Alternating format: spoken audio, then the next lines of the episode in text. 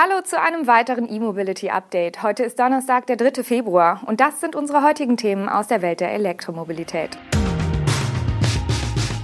Odin startet Street-Scooter-Produktion, Elaris zeigt E-Transporter Caro, Volvo und Polestar eröffnen Gratis-Ladepark, Smatrix NBW plant 150 neue Ladepunkte und Hybrid überholt Diesel in der EU. Drei Wochen nach der Übernahme der Street Scooter Engineering GmbH hat Odin Automotive nun den offiziellen Produktionsstart der ersten Street Scooter-Fahrzeuge unter der neuen Geschäftsführung bekannt gegeben.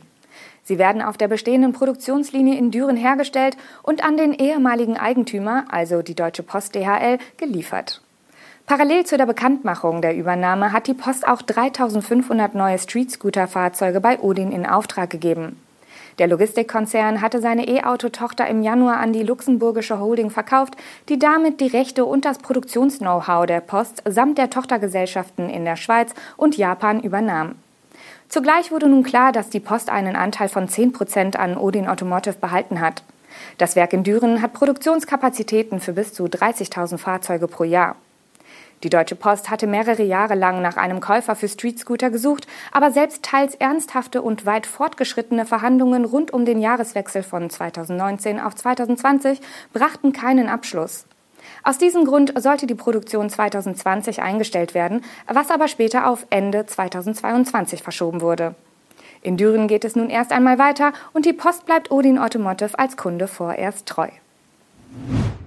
Die Elektrofahrzeugmarke Elaris aus Rheinland-Pfalz hat mit dem Caro ihren ersten Transporter vorgestellt.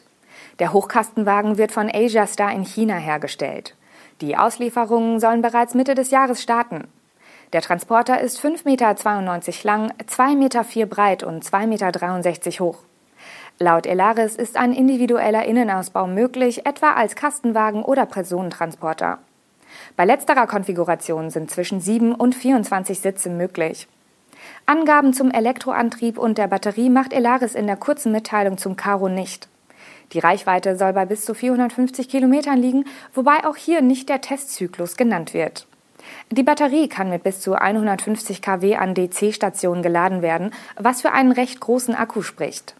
Stattdessen rückt Elaris die Ausstattungsmerkmale des Caro in den Vordergrund. Etwa das Multifunktionslenkrad, das automatische Notbremssystem oder Assistenten wie den Spurverlassenswarner, die Rückfahrkamera oder die Einparkhilfe. In den intensiven Unterhaltungen mit unserer B2B-Zielgruppe sind bereits seit unserem Start immer wieder viele Interessenten mit der Frage nach einem Transportermodell auf uns zugekommen, sagt Elaris-Chef Lars Stevenson. Der Karo kostet mindestens 41.000 Euro netto inklusive Prämien und soll ab Mitte des Jahres bei allen Elaris-Standorten in Deutschland und Österreich erhältlich sein. Im Laufe des Jahres will Elaris auch eine kleinere Version vorstellen. Polestar und Volvo eröffnen gemeinsam einen sogenannten Power Stop in Deutschland. Um die Ladedauer an den vier HPC-Stationen zu überbrücken, können Testfahrten mit den Elektroautos der beiden schwedischen Marken durchgeführt werden. Die Power Stop Station an der Ausfahrt Irschenberg südlich von München kann ab dem 10. Februar von Elektroautofahrern aller Marken genutzt werden, wie Polestar mitteilt. Die vier HPC-Ladepunkte mit bis zu 150 kW können dabei gratis genutzt werden. Die kostenlose Nutzung der Ladestation wird selbstverständlich aus Marketinggründen eingesetzt. Während der Ladedauer können sich die Elektroautofahrer in einer kleinen Ausstellung über die E-Modelle von Polestar und Volvo informieren. Hierfür wurden aus mehreren Containern zwei kleine Showrooms aufgebaut. Geschulte Berater stehen für Fragen zur Verfügung. Zudem sind auch Probefahrten möglich. Polestar hat den Polestar 2 in allen drei Motorisierungen vor Ort, also mit kleiner und großer Batterie sowie einem und zwei Motoren. Volvo stellt einen elektrischen XC40 für Testfahrten sowie zwei C40 bereit. Zudem wurde gegenüber eine Lounge aufgebaut, in der Volvo und Polestar zu einer traditionellen schwedischen Fika mit Kaffee und Zimtschnecke einladen.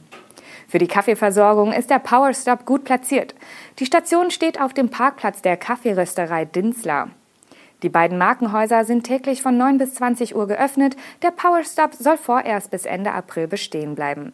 Danach ziehen die HPC-Säulen womöglich an einen anderen Standort weiter. Das Joint Venture Smatrix NBW plant bis zum Ende des Jahres in Österreich weitere 150 ultraschnelle Ladepunkte für Elektroautos. Jeder dieser Ladepunkte soll über eine maximale Leistung von bis zu 300 kW verfügen.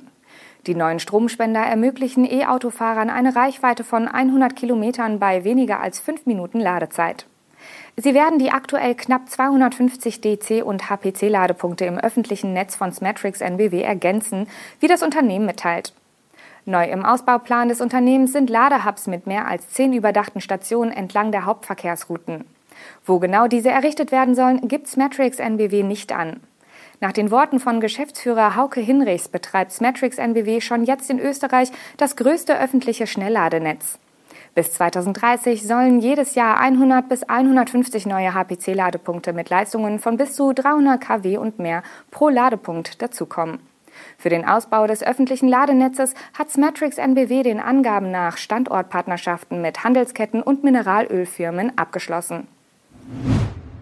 Und zum Schluss haben wir noch ein paar elektrisierende Zahlen für Sie. Rund 878.000 Elektroautos wurden im vergangenen Jahr in der Europäischen Union neu zugelassen. Das hat der Europäische Herstellerverband ASEA mitgeteilt. Gegenüber dem Vorjahr 2020 war das ein sattes Plus von 63,1 Prozent. Außerdem kamen rund 867.000 Plug-in-Hybride neu auf die Straßen der EU. Hier lag der Zuwachs mit 70,7 Prozent gegenüber dem Vorjahr sogar noch etwas höher. Ergänzend seien noch die rund 1,9 Millionen Hybrid-Pkw ohne Stecker erwähnt. Dieses Segment wuchs um 60,5 Prozent. Erstmals wurden in der EU somit mehr Hybride als Diesel-Pkw neu zugelassen. Die Elektrifizierung schreitet also unentwegt voran. Das waren die Nachrichten aus der Welt der Elektromobilität für heute. Wir wünschen Ihnen einen schönen Tag und melden uns mit dem E-Mobility Update am morgigen Freitag wieder. Bis dahin.